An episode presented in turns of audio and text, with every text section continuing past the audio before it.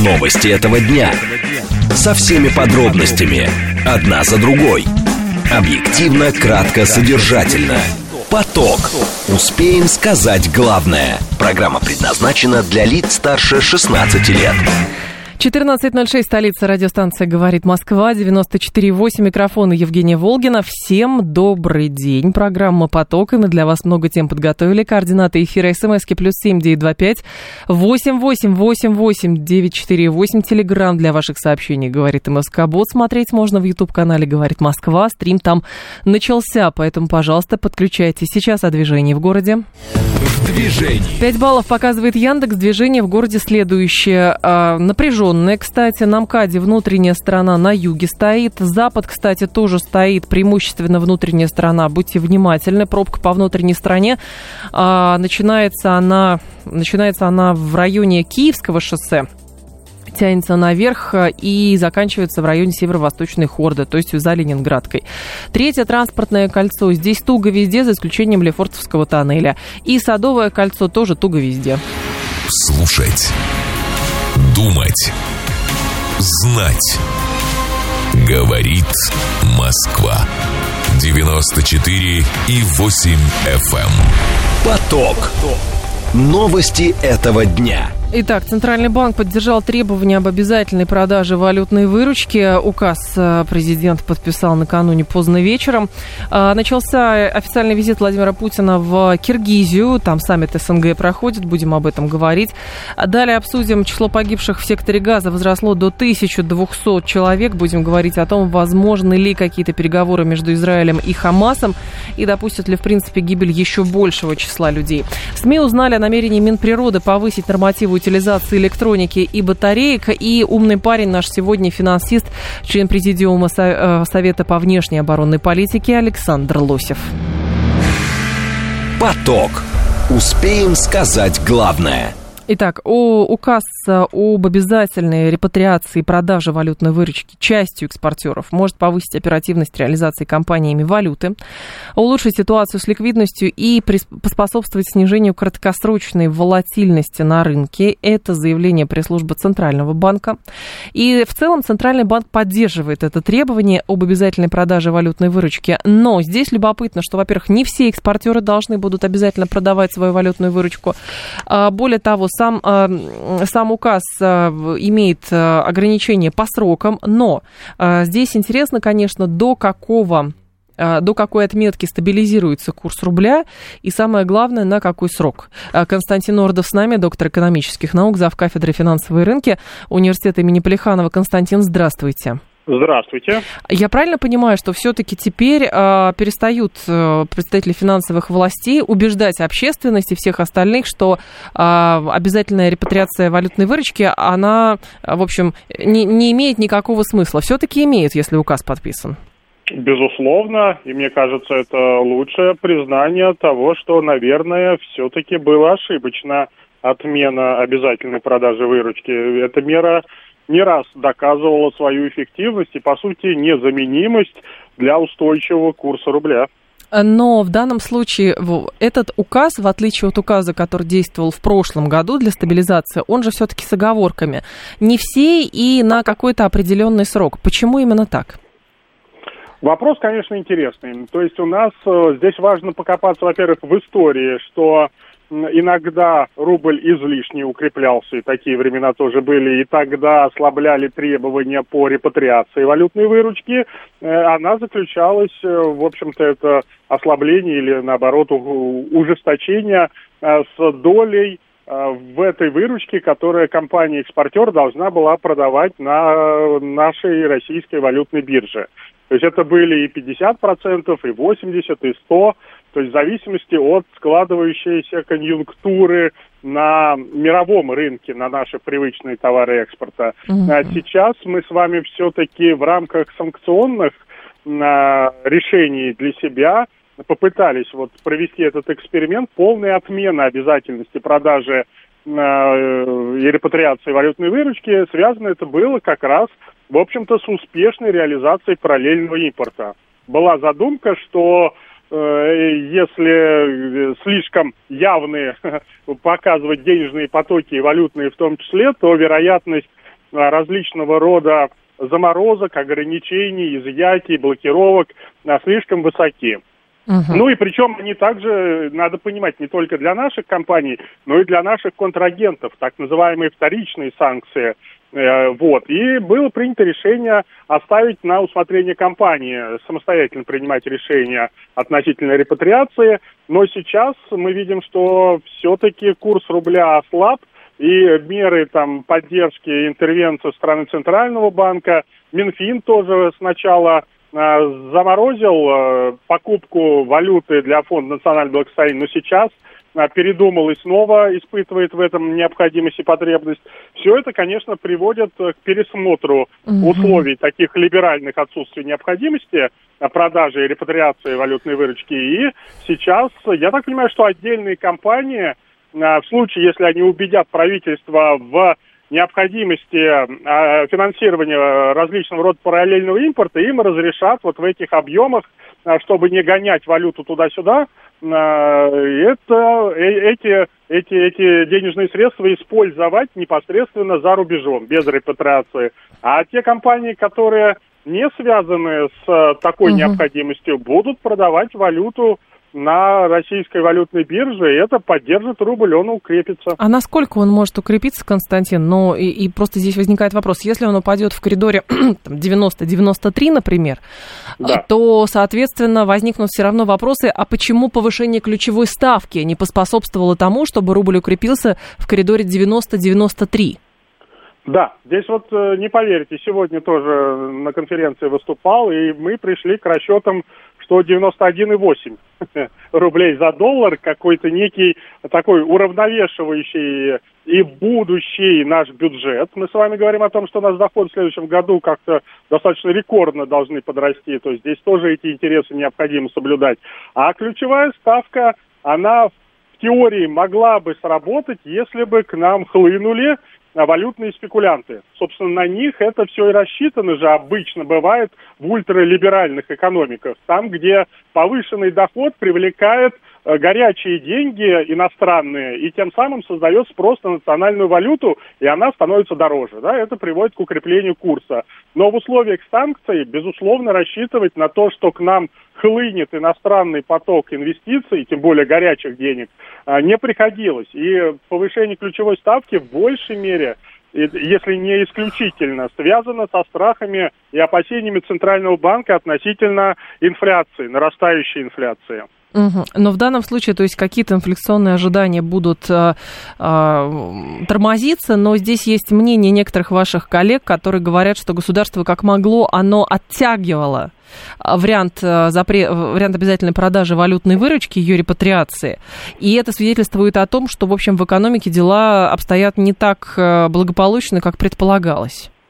Нет, это говорит о том, что наконец-то, наверное, трезво и здраво оценили риски, связанные с ослаблением рубля. И мы с вами сейчас ушли в трехзначные, когда э, цифру, да, увидели ее на валютной бирже, и там, э, к сожалению, еще более значим стал риск дальнейшей девальвации, то есть такой бесконтрольный, который, опять же, негативно, крайне негативно влияет на инфляцию, создавая для нее такие проинфляционную базу. И поэтому, естественно, подумали, что играть дальше э, в прятки валютной выручки бессмысленно при условии нарастания подобного рода рисков. И приняли э, решение правильно. То есть у нас, по-моему, еще год или два назад было обязательно там стопроцентная продажа. То есть здесь эта история, это э, такой либеральный невозврат, отсутствие репатриации совсем совсем-совсем короткая. Так что Но при этом... обожглись ага. и передумали все. А вы думаете, что это передумали? Потому что кажется, что на полгода, может быть, знаете, здесь можно какие-то политические подоплеки изгать, что в следующий год выборный, и вроде бы так трясти экономику не должно. Тут много, э, может быть, догадок, но ключевое важно. Вроде бы бюджет, получается, насытили, соответственно, Центральный банк же связывает требования обязательной продажи валютной выручки со снижением волатильности.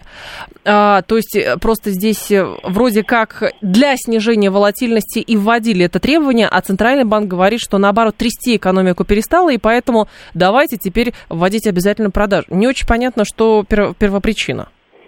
Да, согласен. Но в, в финансах тем более никогда нету одного такого хвостика, за который бы, как нить Арианны, нас бы либо кто-то вывел бы на путь истины, либо можно было бы клубок размотать. То есть мы понимаем, что это взаимосвязанные вещи, это единая такая финансовая система, экономическая система, и в ней одно, безусловно, зависит от другого, и взаимное влияние обуславливается сложностью этих процессов. Так что, с одной стороны, наверное, действительно в процессе э, трансформации наших логистических цепочек, угу. выхода на новые рынки, поиска новых контрагентов – конечно, гонять выручку туда-сюда, это было бы дополнительной нагрузкой и дополнительной как бы сложностью для бизнеса.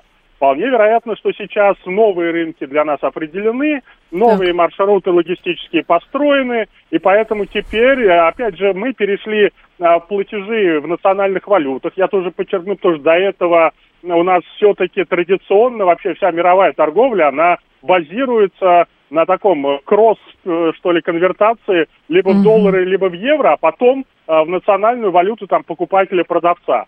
То есть сейчас у нас эти схемы отработаны, платежные цифровые наши платформы гармонизированы с нашими основными контрагентами. Естественно, так сказать, риски блокирования этих средств практически отсутствуют, и можно дальше перейти к привычному, нормальному, естественному для рыночной экономики пути курса образования. Понятно. Спасибо большое, Константин. Вас благодарю. Константин Нордов был с нами, доктор экономических наук, зав. кафедры финансовые рынки университета имени Полиханова.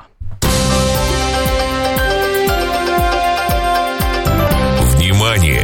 Говорит Москва. 94 и 8 FM. Эм. Поток.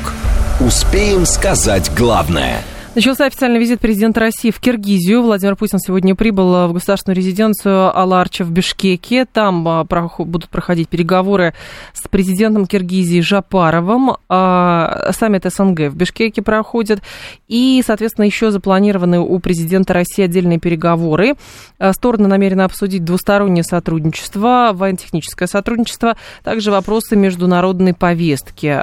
Президенты еще принимали участие в торжественном торжественных мероприятиях по случаю 20-летия российской авиабазы в Канте.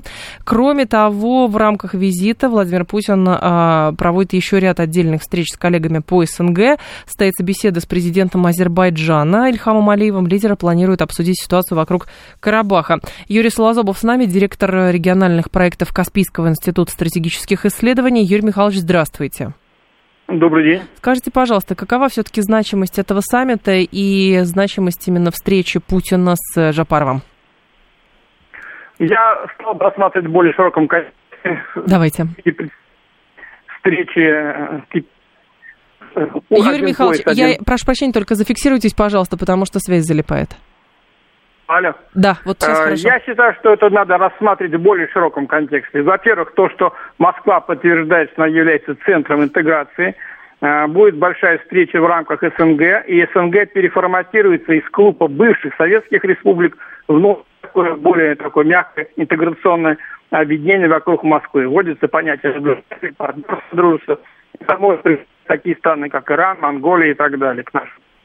Угу. Будет обсуждаться русского языка, это предложил президент Казахстана Такаев, это наш союзник, и тем самым на каком языке мы будем разговаривать? На английском, турецком, китайском вопрос отпадает. Русский язык является языком межнационального общения. Это очень серьезное э, признание, серьезный поворот. И третий, эту встречу надо рассматривать в преддверии предстоящего э, саммита э, программы «Один путь», и выбор был такой. Либо мы поодиночке вступаем в проект Китая и все-все-все. Или мы э, метлой вокруг Юрий Михайлович, я прошу прощения, мы сейчас вам перезвоним, потому что что-то как-то не получится у нас разговор. А, нормальный из-за проблем по а, из-за проблем со связью связанными. Сейчас а, постеп... я посмотрю параллельно, какие еще новости из а, Бишкека а, приходят по поводу саммита, а, по поводу саммита СНГ, а, который там проводится, но и неоднократно заявлялось, что Российская Федерация и, соответственно, участвует в финансировании строительства школ в Киргизии, для, где преподают русский язык, плюс есть еще ряд других промышленных проектов. Пожалуйста, Юрий Михайлович, да. Эта встреча еще важна, потому что Россия э, проводит большую интеграционную работу, э, работу по перекладке новых логистических цепочек в рамке проекта «Север-Юг», в рамке своих э, транскаспийских вариантов. И вот подключение Узбекистана. Э, Киргизии, которая находится в геополитическом, геоэкономическом мешке, здесь очень значимо. Россия предложила свой путь через Каспий, а в целом это знак то, что Китай должен договариваться со всем нашим содружеством, как в целом, как единым партнером – соединенным вокруг Москвы, а не развязывать наш общий веник по прутику и поглощать по одной стране. Это самый важный итог нынешней встречи в Бишкеке. Угу. Юрий Михайлович, в данном случае какую выгоду, например, Российская Федерация получает от э, взаимодействия с э, Кыргызстаном с учетом того, что, э, понятно, там вопросы параллельного импорта, политического присутствия, но, насколько я понимаю, к странам Центральной Азии, в качестве, в том числе и в Киргизии, проявляют повышенное внимание еще и там, европейские государства, Соединенные Штаты Америки в целях дезавуирования роли Содружества независимых государств. Э, Центральная Азия сейчас выступает как единый партнер, и она думает двигаться в сторону какой-то угу. рыхлой политической конфедерации. Пять государств встречаются с разными партнерами, не только с Россией, не только с США и Евросоюзом, с Индией, с Китаем, э, Южной Кореей и так далее. Этот регион, который понимает свою геоэкономическую значимость. Россия, вот как тысячелетняя империя и центр притяжения, обладала большим поясом стран, лимитрофов, периферий, которые предохраняли в целях безопасности от внешних нападений, которые являлись ее э, шлюзами для торговли, для международного обмена. И вот мы сейчас видим отлив на Западе, меняется приливом на Востоке. И вот этот наш поворот на Восток, он прежде всего происходит в Центральной Азии. Вот тот параллельный импорт, новые экономические проекты, перенос предприятий, в том числе уход предприятий э, западно, они как бы ушли из России, но остались в том же Киргизии или Казахстане и осуществляют э, доставку необходимой нашей продукции, комплектующих российский рынок. И если бы у нас не было такой периферии, э, экономическая блокада и санкционное давление было практически невыносимым для нас. Вот и такой пояс содружества, имеет пояс таких друзей, трудных экономической борьбе. Угу. Юрий Михайлович, а в данном случае а, какова, с вашей точки зрения, именно еще каков военно-политический аспект этой встречи, и самое главное, можно ли рассматривать в нынешнем геополитическом контексте, например, необходимость усиления военно-технического сотрудничества между странами? Безусловно, потому что опыт показал недавних э, событий, что только страны серьезной армии, имеющие выстраивать среди своих союзников, имеющие собственную э, промышленность и запасы складские, может э, рассчитывать на, если не на, то на какое-то сдержанное отношение себе по стране со стороны игроков. И если будет это вторая э, армия сейчас на армия победившая, а только советский, но и турецкий опыт. И вот опыт оборонного, в том числе и нашего стратегического союзника нынешней Турции, uh-huh. очень важен. Если мы имеем такое общее оборонное пространство, а этот общий Алло. А зонтик ПВО РО не будет, мы будем просто беззащитны перед внешним. Юрий Михайлович, а, смотрите, насколько я понимаю, Путин собирается с Алиевым еще а, разговаривать. Пашинян не приехал, в Кремле сказали, что а, понимают причину, почему Пашинян не приехал. И, соответственно, исходя из позиции Армении, вставал вопрос о том, насколько до сих пор представляет из себя хоть какую-то силу, например, ОДКБ. Есть ощущение, что какие-то стороны пытаются дезавуировать роль Содружества независимых государств, и тогда возникает вопрос, какие вызовы перед Россией встают? Ну, у нас много интеграционных. Нет, есть, э, есть проект э, э, зоны свободной торговли угу. есть проект союзного государства, Евразийский союз, есть проект АДКБ и так далее. Интеграционных проектов в разной степени интеграции, хотя реализовать об этом. Зачем нам союз у нас есть Понятно. Вот. И в оборонной сфере, я думаю, тоже будет пересмотрено определенные э, э, решения в сторону более тесной организации. Это очень важно военная информация, разведывательная информация, это подставка оружия льготным ценам, это интеграция военных стандартов. И то, что наши страны постсоветского э, пространства работают не на стандартах НАТО, а на российских э, советских uh-huh. стандартах, это и знак, э, значимый плюс в сторону нашей безопасности. И я сейчас говорю про общее э, э, пространство ПВО, без которого наши страны будут просто беззащитны. Спасибо большое, Юрий Михайлович. Юрий Слазубов был с нами, директор региональных проектов Каспийского института стратегических исследований. К сожалению, проблемы со связью, поэтому больше не можем продолжать наш диалог.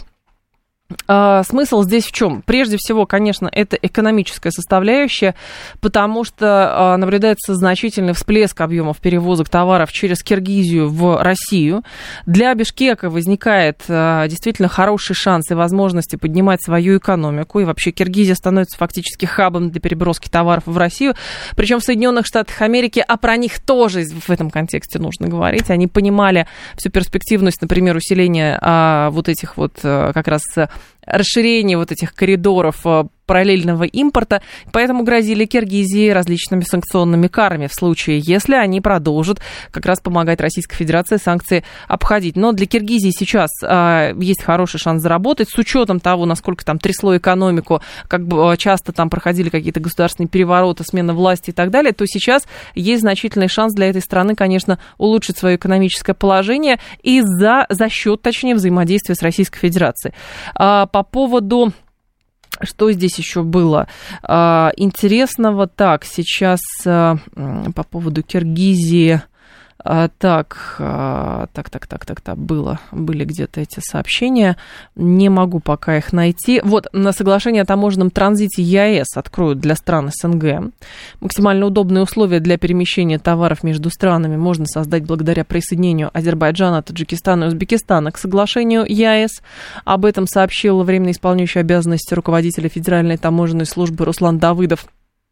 Он говорит, что в странах ЕАЭС завершается работа по подготовке соглашения о единой системе таможенного транзита, которая станет доступным для присоединения третьих заинтересованных сторон, включая Азербайджан, Таджикистан и Узбекистан. В странах СНГ действует соглашение сейчас о порядке транзита от 1999 года. В дополнение к указанному соглашению ФТС э, выступила с инициативой заключения меморандума между таможенными службами государств. То есть таможня становится более удобные, видимо, и снимаются какие-то лишние барьеры. А как раз через... И получается, это способствует укреплению экономических связей. А, позиции России и Киргизии по международным темам близки или совпадают. Это заявление Владимира Путина. Он а, говорит, что Россия и Киргизия координируют работу в ООН и на других ведущих международных площадках, в том числе в Шанхайской организации сотрудничества. Путин выражает признательность киргизской стороне за продуктивную совместную работу. По его словам, результаты визита будут способствовать дальнейшему развитию союзнических отношений России и Киргизии, пойдут во благо всем гражданам двух государств. Так, еще Жапаров делает заявление, что Киргизия продолжит развивать потенциал ЕАЭС, СНГ и ОДКБ. Это заявление а, главы государства. Воспринимаю награду, а орден почета ему вручили. А, воспринимаю эту награду как признание высокого уровня а, киргизско-российских отношений настроен приложить все свои усилия по развитию интеграционного потенциала наших объединений, таких как ЕАЭС, СНГ и ОДКБ. Сейчас будут новости, потом мы продолжим. Новости этого дня. Со всеми подробностями. Одна за другой. Объективно, кратко, содержательно. Поток. Успеем сказать главное. 14.36, столица радиостанция «Говорит Москва». У микрофона Евгения Волгина. Мы с вами продолжаем. Адам говорит, хорошо бы провести саммит Китая, России, Иран, Турция по ситуации на Ближнем Востоке. Вы знаете, ситуация на Ближнем Востоке какая-то очень, очень горячая. Не знаю, помогут ли какие-то саммиты. Здесь э, параллельно приходит сообщение, что по предварительным данным Израиль наносит удары по взлетно-посадочным полосам в аэропортах Дамаска и Алеппо э, сообщает газета Аль-Ватан. Да, ранее были сообщения, согласно которым якобы в Сирию э, груза, грузовые транспортники, в общем, транспортная авиация Ирана а, активизировала полеты, и тут еще, значит, Израиль, который, вот, как говорят, наносит удары. Нетаньяху считает, что ни одна страна не должна контактировать с Хамасом, и делающие это должны подверг... подвергнуться санкциями. Это его заявление было, и число погибших в секторе газа возросло до 1300 человек – это последние данные. Были ранены при около 6 тысяч. Франс Пресс сообщал со ссылкой на представителя местного Минздрава. По последним данным, на территории Израиля погибли 1300 человек, ранено более 3700. Минздрав сектора газа уточняет, что за минувшую ночь в результате авиаударов со стороны Израиля погиб 51 палестинец, еще 281 человек ранен. Согласно данным Управления ООН по координации гуманитарных вопросов, число покинувших свои дома жителей сектора газа возросло до 338 тысяч, увеличившись на 75 тысяч человек за сутки. При этом Египет на днях а, призывал а, прекратить огонь по сектору газа, чтобы дать возможность людям а, по безопасному коридору выбраться, но при этом тот же самый Египет говорил, что может не более двух тысяч человек в сутки принимать, и получается, что люди фактически оказались в западне. Сергей Балмасов с нами, эксперт Института Ближнего Востока, эксперт Российского совета по международным делам. Сергей Станиславович, здравствуйте. Добрый день. Я правильно понимаю, что сейчас никакие переговоры между сторонами невозможно, никакие модераторы туда не могут предложить никакие свои услуги, и, соответственно, вот эта а, спираль эскалационная, она только раскручивается еще больше. Ну, тут с оговорками. Если вдруг, но опять же, если, да, единственная серьезная сила, которая может реально надавить на Израиль, но она отнюдь не собирается этого делать и только поощряет, да, к, в общем-то, Нетаньягу, да, к э, нанесению ракетно-бомбовых ударов и зачистке газа, это Штаты, да. В общем, сейчас действительно ситуация патовая и э, трудно э, рассчитывать на то, что переговоры возможны, мирный процесс. Но здесь, впрочем, во многом наблюдается та же самая ситуация, как с многими конфликтами, которые сейчас мы наблюдаем на планете, да. Угу. То есть есть заинтересованные внешние стороны, есть заинтересованные внутренние стороны. Ну и, собственно говоря, отсутствие условий для их победы. Да? Вот наличие победы и, в общем, наличие множества заинтересованных сторон, все это препятствует э, завершению данного конфликта, как, впрочем, и других, э, в обозримое время.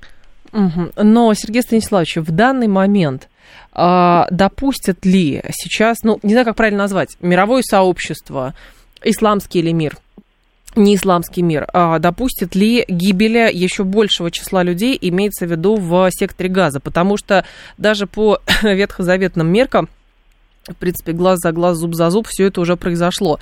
Но по факту получается, что э, в Израиле сейчас э, продолжают э, там, увеличиваться жертвы, потому что там зачистки где-то проходят. И в секторе газа бомбардировки ковровые фактически, а тут еще на выходных должна, видимо, начаться наземная операция. Ну, дело в том, что пока, во всяком случае, страны арабо-мусульманского мира, да, они лишены возможности скрестить, в общем-то, шашки, да, на равных, в общем-то, с Израилем. Но эта ситуация арабо-израильских войн показали, да, и как, и как следствие, к сожалению, вот э, и возникли такие движения, в том числе радикальные, которые борются с, против Израиля, да, вот террористическими методами, которые, естественно, все осуждают, да, как говорится, здравые силы. Uh-huh. Вот. Но просто-напросто, если вот вообразим себе ситуацию, если Нетаньягу прекратит э, вот, вот эту операцию, да, и откажется от своих слов, когда он угрожал уничтожить там всех боевиков Хамас, да, а в общем-то, в Палестине тяжело найти, скажем так, даже не то, что дома, может быть, какую-то крупную семью, там семьи крупные, да, где угу. не было бы, скажем так, в той или иной пред... Э, мере представителей КАМАЗ, военного или гражданского крыла, да. Угу, угу. Если Нетаньягу э, в той или иной мере это спустит на тормозах или ограничится сейчас там просто ударами, ну, его просто снесут, он не будет у власти, как, впрочем, и другая э, другой какой-то политик израильский. Недаром он, в общем, стал бросать кличи, объединяться с э, оппозиционерами-ястребами, да? Да. Вот. Этого не то, что не, не поймут. В общем-то, э, все мы знаем там судьбу Ариэля Шарона и прочих, прочих, прочих, и некоторых э, израильских миротворцев, да? Вот, в общем-то, здесь-то на самом деле может кончиться не только как говорится, потери власти, а и более чего-то ценного, да. Поэтому трудно ожидать, чтобы вот Израиль даже под нажимом Штатов, я, ну, если это вот произойдет немыслимое, да, хотя я даю 98% против двух, да, что этого не произойдет. Вот, лишь небольшую часть, как говорится, здесь можно отдать на то, что под каким-то там влиянием это все может произойти. Но угу. Израиль сам себя загнал фактически вот в эти рамки. Ему ничего не остается делать, да.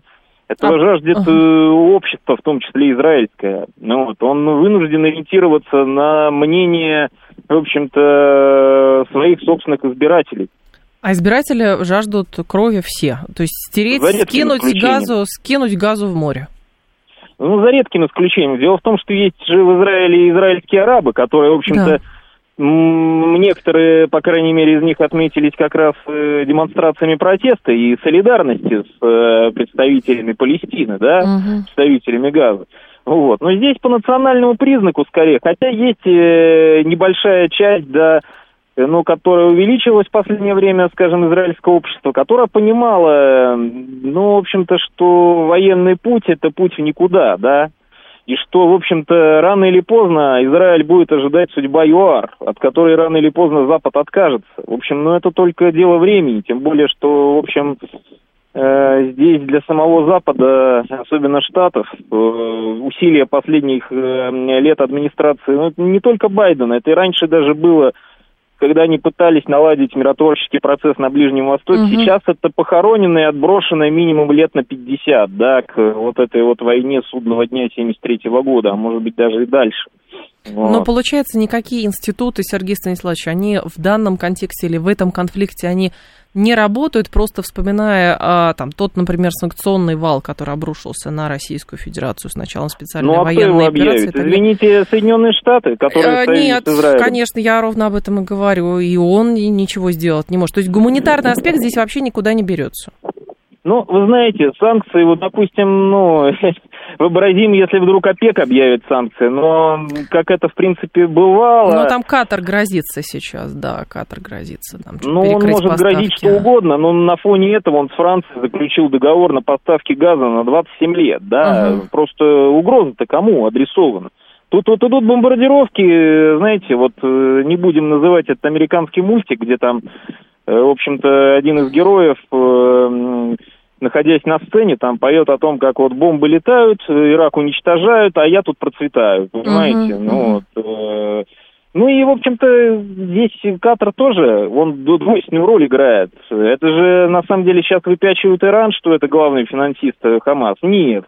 Главный финансист, один, по крайней мере, из главных, это все-таки, в общем-то, Катар, да, отчасти Алжир, который также активно там... Uh-huh Здесь э, подпитка военная, главным образом, со стороны Ирана идет в отношении Хамас, там, исламского джихада, да, вот. А, так что здесь, господа арабы, они двойственную роль играют. Я, честно говоря, сомневаюсь, что они вот вдруг сейчас объявят э, нефтяное эмбарго, как это было там в 70-е годы, да, допустим. Хотя это нельзя исключать, если жертвы достигнут там десятков тысяч человек. Здесь под влиянием собственной улицы той же Саудовской Аравии, а улица там радикальная, да. А улица может вот. подняться в исламском мире, да, вы думаете? Да, естественно. Вот. И, в общем-то, мы видим активизацию протестных движений Марокко, союзники угу. Израиля в Африке, да, там, конечно, марокканские господа могут утверждать, что это финансируется чисто все алжирскими спецслужбами, хотя отчасти это и есть, да, вот, как угу. конкурентами Марокко. Но вот даже в отдаленном Марокко, вот, в общем-то, общество бурлит. Вот. Но я правильно я поним... говорю про ага. Иорданию. А? Э, да, продолжите, пожалуйста, про Иорданию. Да. Ну, в общем, э, здесь ну, те, кто будут сотрудничать с Израилем, они очень сильно рискуют. Даже Объединенные Арабские Эмираты, которые робко так это внешне не, сейчас, сейчас придерживаются позиции, заслужившей поддержку Израиля, да, на самом деле одной рукой вот они поддерживают, что называется, это плакат, что мы чуть ли не с Израилем, а другой они дают деньги на гуманитарные нужды для палестинцев, да, в общем, и это идет активно там по СМИ, что мы, дескать, вот помогаем. Здесь, э, в общем-то, власти вынуждены ориентироваться, даже богатых стран, да, на, в общем, э, настроение собственных граждан и так далее. Там. Ну, плюс что... исход палестинцев-то куда, в какую сторону может произойти? Ну, например, если все-таки там не убьют сотни тысяч, а эти сотни тысяч вынуждены будут там уйти из своих домов и отправиться куда-то. А так уже бывало.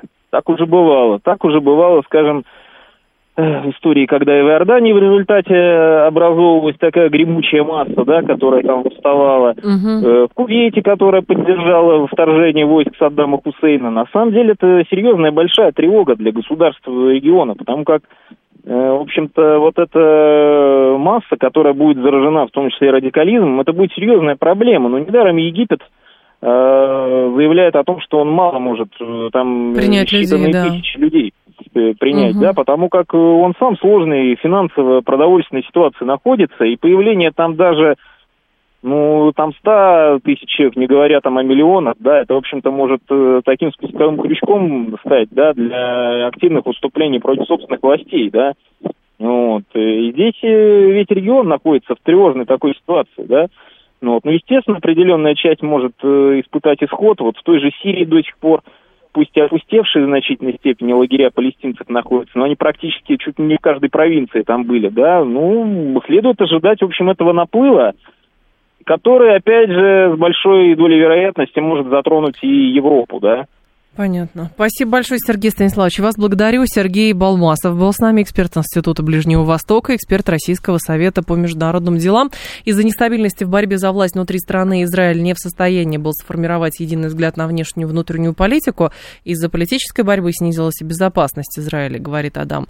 Но здесь по-разному. Здесь кто-то говорит, что прохлопали вот высадку этого десанта на э, парапланах э, из-за того, что слишком были увлечены какой-то другой темой, э, вроде как судебной реформой. Кто-то говорит, ну простите, а вот вы говорите, Израиль не в состоянии сформировать единый взгляд на внешнюю и внутреннюю политику. У Израиля сформированный взгляд и на внешнюю, и на внутреннюю политику, что это их земля, они эту землю, в общем, отвоевывают. Ну, потому что вот э, в 40-е годы было принято решение, что государство Израиль будет здесь. Там жили палестинцы. Ну и, соответственно, вот, вот, оно, вот оно и случилось. Вот, оно и случилось. Вот, та- вот сейчас взгляд такой. Но, конечно, кто-то говорит, что реши, э, может э, решиться вопрос с вообще каким-то образом палестино-израильский конфликт может быть решен, если, например, Палестину признают как государство. Израиль на это говорит, что а тогда точно они будут нападать. Но они сейчас нападают. Тогда вылазки вот эти вот происходят. И это происходит перманентно. И получается, с точки зрения Израиля, а, есть вот плохой вариант и очень плохой вариант. И вот сейчас выбрали вот такой они вариант. Но при этом параллельно, конечно же, на происходящее смотрят э, другие государства. И, соответственно, государства, э, есть государства, которые бы э, скинули с удовольствием совершенно и Палестину, и сектор газа в море, но есть и государства, которые хотят и Израиль скинуть, понимаете, в море. Поэтому здесь ситуация крайне неоднозначная, и регион, конечно, может вспыхнуть в любой момент.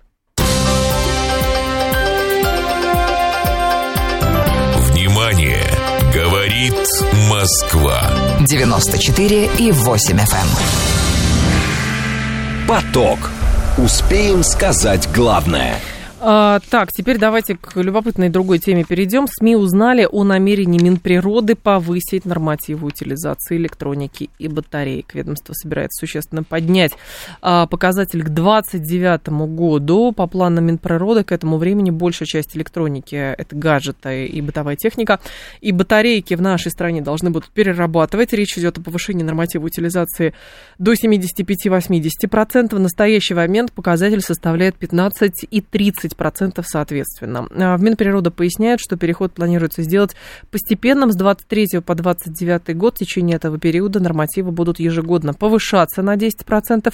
Проект с перечнем товаров и нормативов по их утилизации ведомство направило на согласование в аналитический центр при правительстве России. А, Конечно, возникает вопрос, а какие мощности есть для того, чтобы всего за 6 лет довести уровень переработки и утилизации а, электроники и батареек до 75-80%, с 15 и 30% соответственно. И давайте с вами на эту тему попробуем а, как раз поговорить. А, хорошо, вы задумываетесь, давайте так, вы каким-то специальным образом, вот именно специальным образом, стараетесь утилизировать батарейки и э, батарейки и электронику. А, то есть там батареечки вы складываете куда-то, вот отдельно куда-то, там в пункт сдачи эти батарейки везете. С электроникой то же самое. Да, говорите вы, вы специальным образом отдельно утилизируете батарейки и какую-то там вышедшую из строя электронику. 134, 21, 35. И 134, 21, 36 вы все вот подряд кидаете в одно место и, соответственно, пусть там разбираются, где хотят. 134, 21, 36. Может, для начала просто перерабатывать, а не в один контейнер все кидать. Есть такая проблема, Слава, это правда.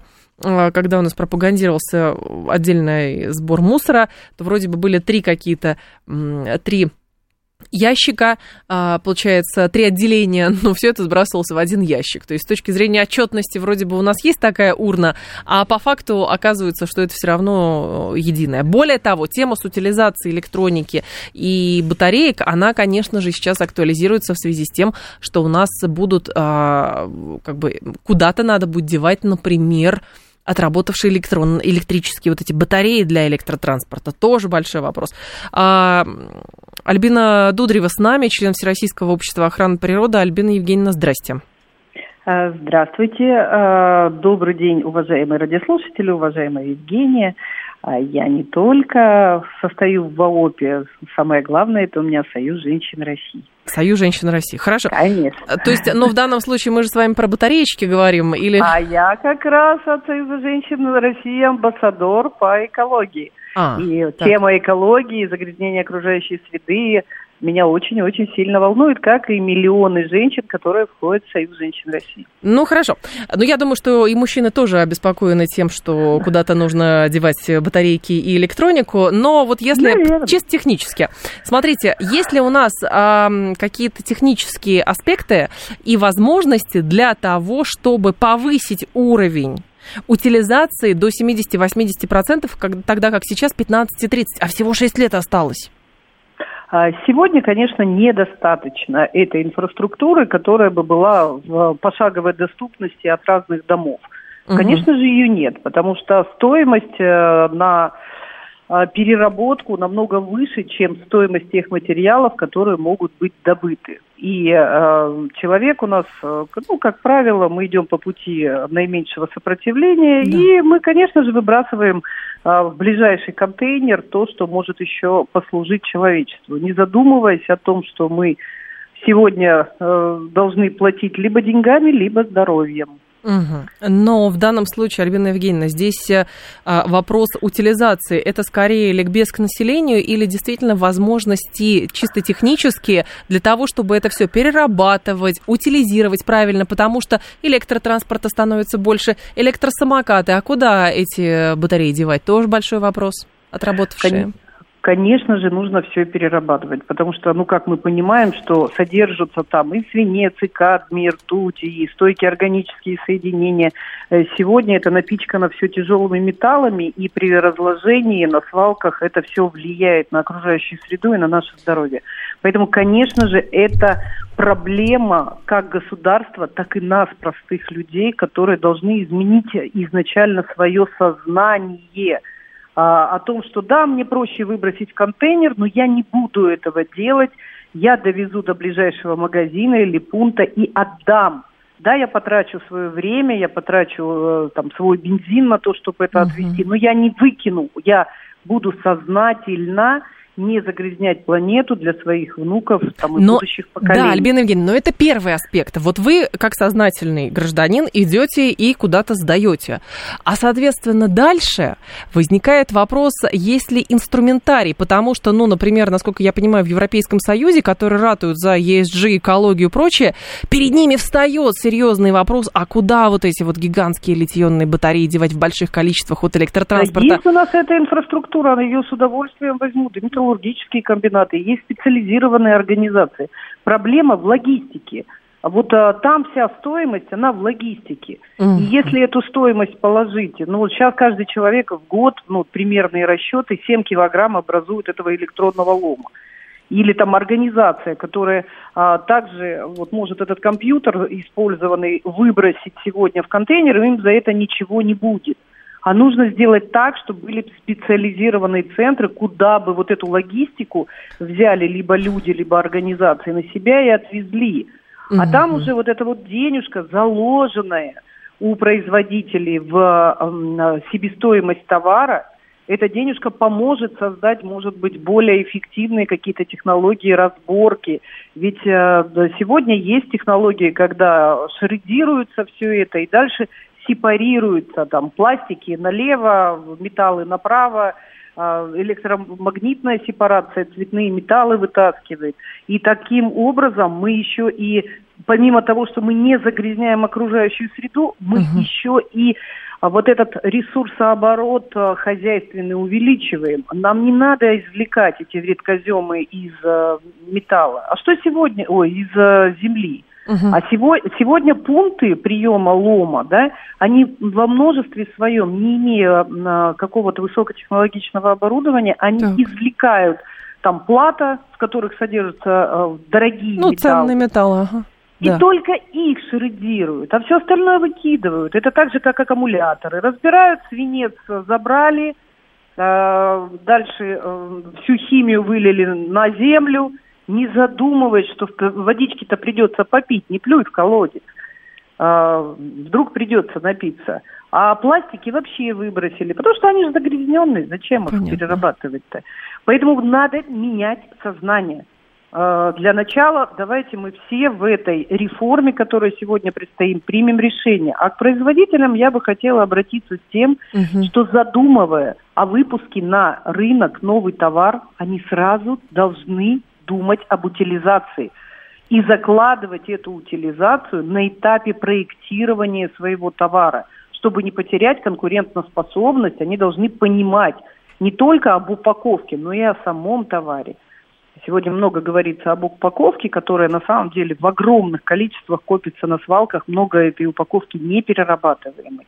Uh-huh. А, еще более тяжелая ситуация, конечно, с электронным ломом, который, кажется, содержит полезное, но пока его переработаешь, э, это становится убыточным. Вообще экология – это убыточно. Если мы же хотим жить в чистом мире, мы должны поменять сознание – ведь богатства России должны прирастать, а не убывать. Понятно. Спасибо большое, Альбина Евгеньевна, вас благодарю. Альбина Всем Дудрева была с нами, а, член Всероссийского общества а, охраны природы. Так, из э, нашего голосования что... 83%, кстати, проголосовавших говорят, что они выбрасывают в специальные контейнеры, все куда-то увозят, привозят э, электронику, и, соответственно, 17% говорят, что выбрасывают мусор в обычный, а, обычное мусорное ведро. Кстати, а, есть, э, например, исследование от 2019 года, а, международное, согласно в котором в мире сейчас насчитывается около сотни предприятий, которые, например, заняты в сфере рецир, э, рециркуляции материалов а, вот, литионных батарей. Большинство из них, кстати, размещены в Китае, потому что поспособствовало этому, например, опасения из-за дефицита металлов, которые требуются для создания вот этих батарей, это там литий, медь, кобальт и так далее. И оказывается, цифра из Китая по переработке аккумуляторов аккумуляторов типа вот литий-ионных 18 50 тысяч метрических тонн элементов, 125 тысяч элементов в плане, это, значит, 21 год. По 23 году э, информации здесь уже не было, но, в общем, результаты налицо. 15 часов новости, мы продолжим.